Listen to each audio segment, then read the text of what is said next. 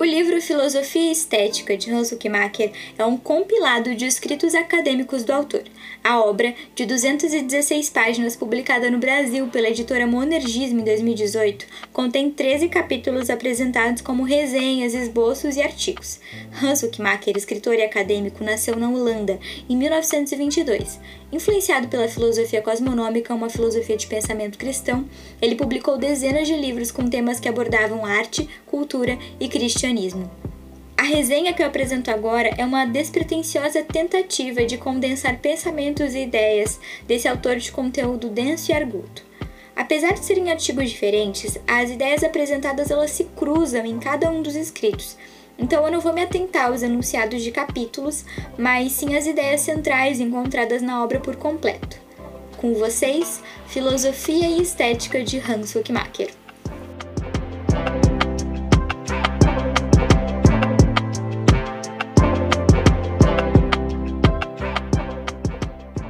Ao se voltar para Deus, todo aquele que é nascido de novo não possui uma nova vida apenas no sentido espiritual, mas em todas as áreas da vida, certo? Família, o trabalho, a forma como lida com o dinheiro, as amizades, o lazer, tudo passa a estar sob o governo do Senhor. A partir dessa verdade, Huckmacher se apega à filosofia cosmonômica para propor uma filosofia estética. Agora vamos lá. Respira aí e concentra. A filosofia cosmonômica apresenta 14 esferas de lei esferas criadas por Deus sob o governo de Deus, mas com estruturas, regras e funcionamentos diferentes.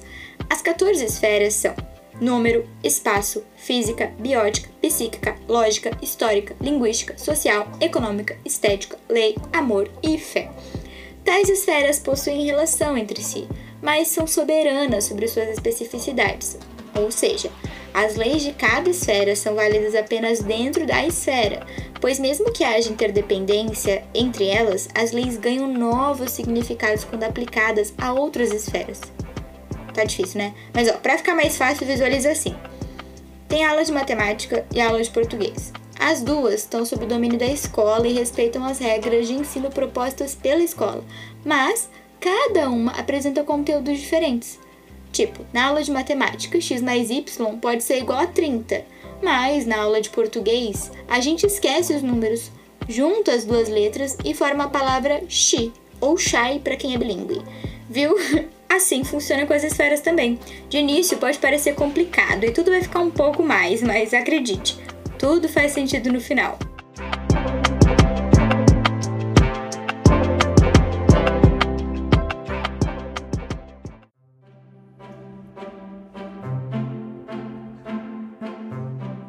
Dentro das esferas é o que o Huckmacher apresenta como lado lei e lado sujeito, e ele usa um exemplo de uma pedra, que ao ser solta no ar, ela cai no chão, pois está sujeita à lei da gravidade. E assim como a pedra, todos os seres humanos estão sujeitos às leis de Deus. A diferença é que uma pedra não escolhe cair, mas o homem pode transgredir a lei ao escolher agir de forma injusta, por exemplo. O que não exime da lei e das suas consequências, né? Mas, para Huckmacher, tudo que foi criado é limitado e determinado pela lei, enquanto somente o Criador, tanto da lei quanto do sujeito, não é determinado por lei nenhuma, ou seja, Deus não é determinado por lei nenhuma. Há também a relação sujeito-objeto. Para ilustrar, o autor usa o exemplo de uma planta, que pode ser, por exemplo, objeto de fé, quando a gente louva o Senhor por tê-la criado. A planta pode ser um objeto estético, quando a admiramos por sua beleza, ou pode ser um objeto linguístico, quando a nomeamos. Todas as coisas funcionam em todas as esferas de lei, e possuem uma estrutura própria, ou seja, a realidade está sob a influência das 14 esferas de lei. E para introduzir ao campo da estrutura, o autor acrescenta que toda realidade possui uma das esferas como função guia. Por exemplo, uma obra de arte é dirigida, guiada pela função estética.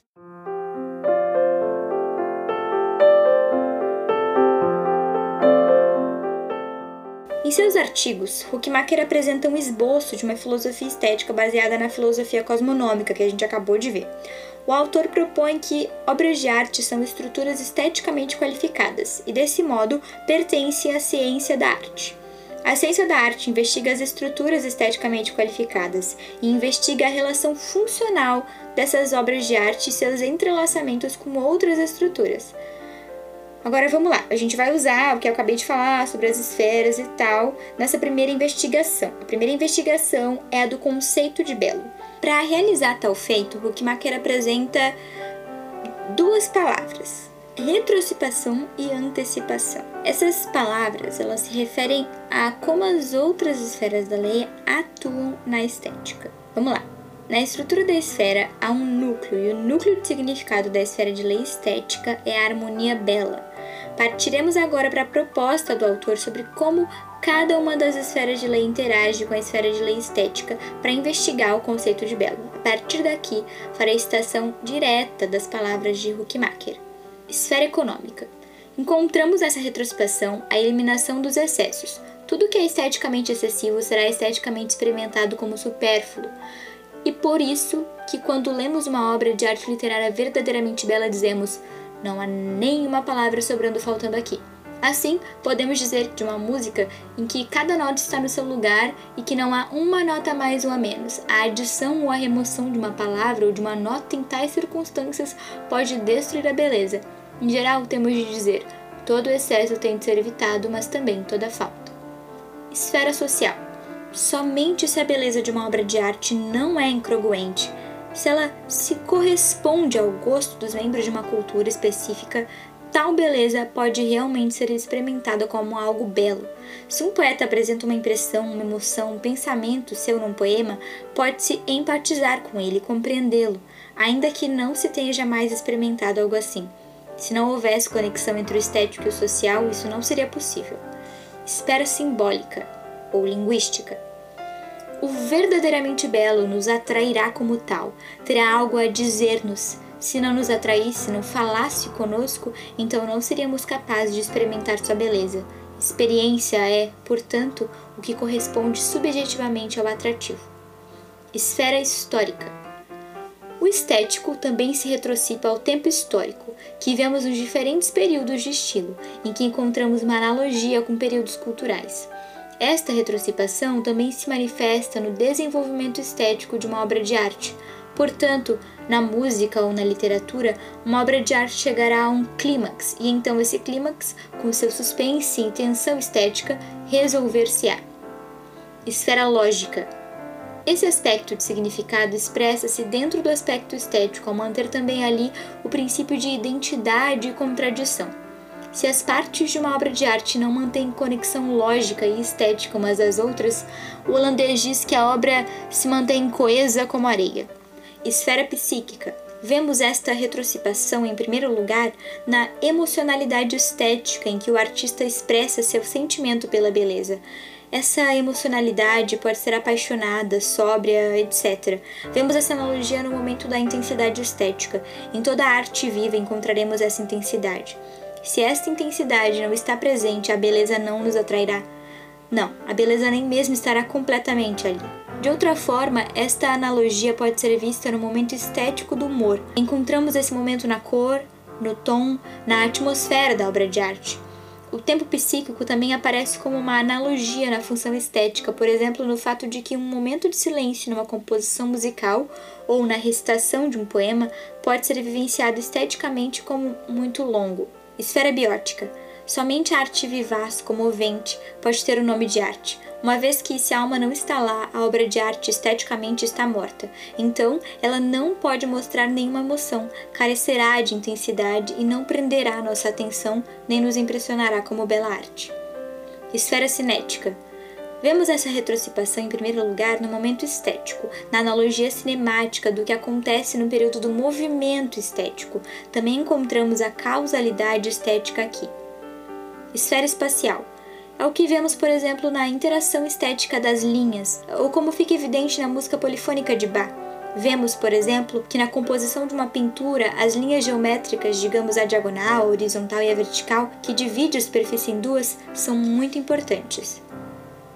Esfera numérica. Uma obra de arte deve envolver todas as suas partes numa unidade estética. Além disso, vemos que a quantidade discreta expressa seu próprio significado irredutível na esfera estética. Pensa-se especialmente no ritmo. Esfera da lei. Pode parecer que uma parte da obra de arte é muito mais importante do que a outra. Esfera do amor. O desvelamento da beleza é revelado aqui em direção ao amor ao próximo. Se uma obra de arte degrada o ser humano, se se torna um apelo aos instintos pecaminosos da humanidade e tenta estimulá-los, então esta antecipação assumiu uma direção antinormativa. Não se faz justiça à honestidade estética se um conteúdo feio, que é esteticamente mal, é satisfeito por uma forma bela, e a beleza como um todo é estragada. Esfera da fé. Todo o processo de desvelamento é conduzido e dirigido pela fé, música ou outra arte que seja concebida sob a orientação do ideal científico ou do ideal do iluminismo será necessariamente diferente tanto da arte cristã quanto de uma arte guiada e desvelada por uma fé romântica no gênio. Encerro aqui as citações diretas.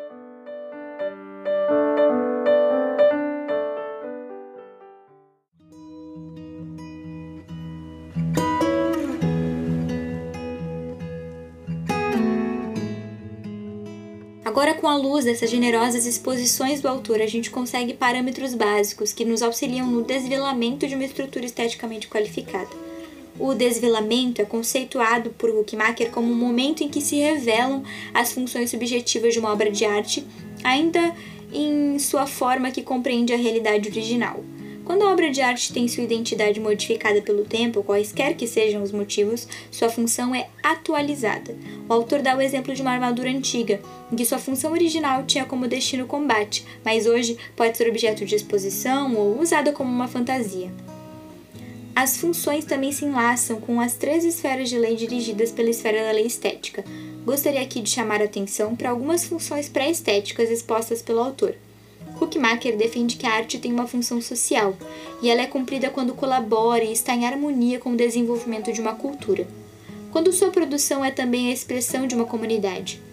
Sobre a função jurídica, o autor diz que uma obra de arte tem que fazer justiça e dá uma dica que é boa para quem trabalha com criação. Uma ideia pequena não deveria ser apresentada de forma muito longa. E sobre tais ideias, com uma função ética, a obra de arte não deve ser destinada a ofender, Antes, o autor argumenta, ela deve levar-nos a intuições melhores, em amor ao próximo.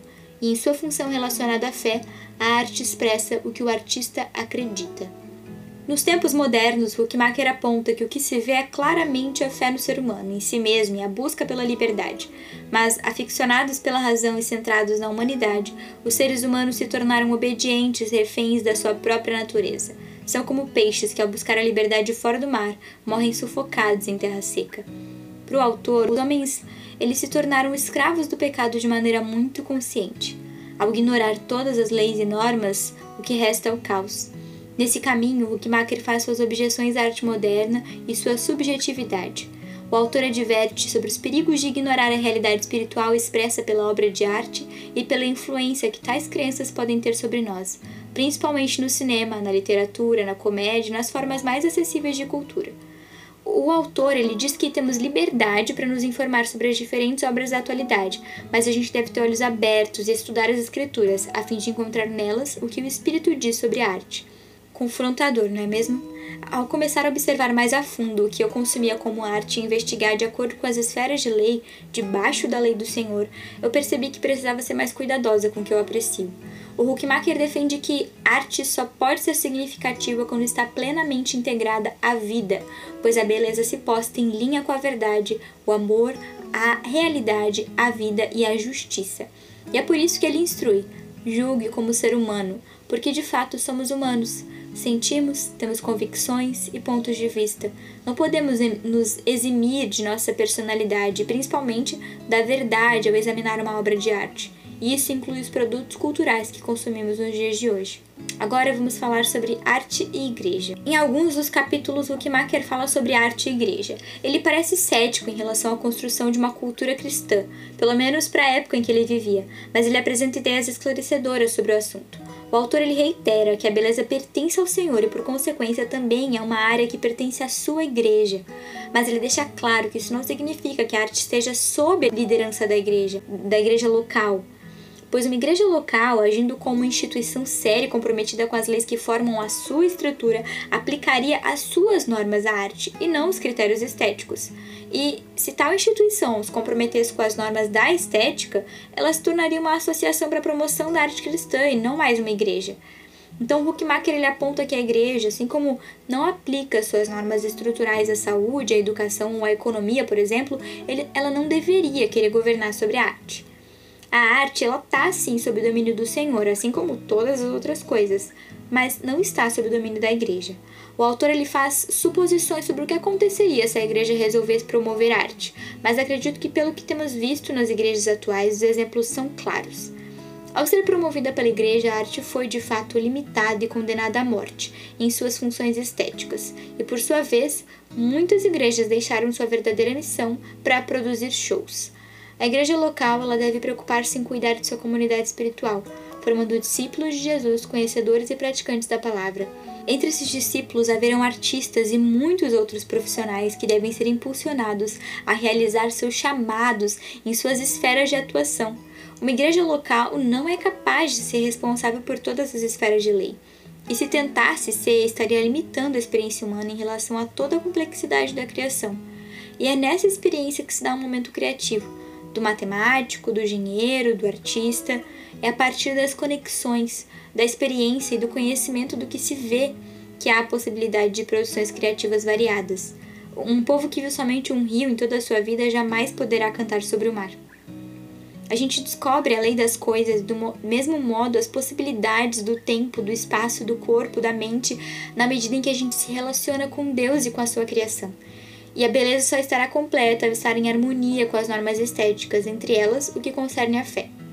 Mas Huckmacher assume que um gênio estético não cristão pode acabar criando arte que melhor atende à norma do que faz obra de um artista cristão incompetente. O autor fala sobre a necessidade da técnica para a produção artística em vários momentos, mas ele não se atém a esse tema. Eu acredito que é porque, em seu contexto, tal obviedade não precisasse de atenção. Mas, como disse Schaeffer, estamos viciados em mediocridade, e é importante salientar que um artista cristão deve buscar elevação técnica tanto quanto qualquer outro profissional. Voltemos agora a Huckmacher e o que ele aponta como arte cristã. Para o autor, arte cristã não é essencialmente aquela feita na igreja ou para a igreja. A arte cristã é aquela que é feita por alguém com o coração voltado para Deus. Tal arte deve obedecer a dois princípios. O primeiro é que deve ser feita em submissão à lei dada por Deus. E o segundo é que a atividade criativa ela deve encontrar raízes nessa escolha de posição religiosa em que o coração se dirige a Deus. Em síntese, eu cito diretamente dois trechos. Seres humanos têm o chamado para investigar todas as coisas. Para nós, somente o chamado pode ser a justificativa do nosso trabalho. O chamado vem de Deus. Temos de trabalhar como membros vivos do corpo de Cristo em obediência a Deus. Como resultado direto disso, um requisito. Tal requisito não é, de maneira nenhuma, uma coação incômoda ou uma restrição autoimposta. Ela pede que levemos Deus e Sua palavra em consideração quando fazemos nosso trabalho científico. Não estamos preocupados aqui com o vínculo do nosso trabalho com textos bíblicos e muito menos com a aplicação da teologia, porque a teologia também é uma das ciências e de modo nenhum pode ensinar-nos toda a verdade. Não estamos preocupados com a aplicação de teorias teológicas a outras disciplinas, mas com a vida em obediência a nosso Deus em Cristo, também em nossa atividade científica. Precisamos de um tipo de pensamento que nunca fica parado e de uma atividade artística que pode abrir nossos olhos para uma abertura e profundidade de uma realidade que é mais do que uma coleção autônoma de átomos ou células vivas, que contém não só o que é humano, mas para além disso, também principados e potestades. Ufa, lindo, né? Que luz as palavras de Huckmacher nos trazem, mas ele não nos deixa levar pelo entusiasmo do conhecimento. Assume que somente a graça de Deus é responsável por tal esclarecimento e cita as palavras do profeta Jeremias: Não se glorie o sábio na sua sabedoria, mas o que se gloriar, glorie-se nisso, e me conhecer e saber que eu sou o Senhor. De fato, o pecado ainda é parte do quadro, e há muito estilhaçamento, muita tibieza e muita imperfeição em nós. Se acharmos que podemos, com tal sabedoria e força humana, resolver as coisas, o Senhor nos advertirá, como fez em Isaías. Essas pessoas vêm a mim com seus princípios e honram-me com filosofia, mas seu coração está longe de mim. Sua piedade é apenas uma ciência humana aprendida pelo hábito. Huckmacher considera que devemos ter um coração humilde, nos prostrando diante do Senhor e pedindo que o Espírito Santo esteja conosco. O Senhor é o Criador de todas as coisas, e a natureza, como criação de Deus, em toda sua beleza revela o estilo do Senhor, variedade sem fim e grande unidade. A beleza de Deus é superabundante, e nós, seres humanos, somos responsáveis por cultivar e guardar a criação de Deus. Para Huckmacher, enquanto o pecado é sempre nocivo à vida, fere a natureza, traz morte e resulta em feiura, a criatividade humana, como humanos à imagem de Deus, reside na abertura das possibilidades naturais ao contribuir com a vida e, em amor, criar novas belezas. Aqui termino minha tentativa de resenha que virou resumo barra fichamento do livro Filosofia e Estética de Hans Huckmacher, e para fechar com chave de ouro, palavras do autor que a ciência e a arte sejam continuamente não para a glória do homem, não para a maior honra dos próprios artistas e cientistas, mas para a maior glória de Deus.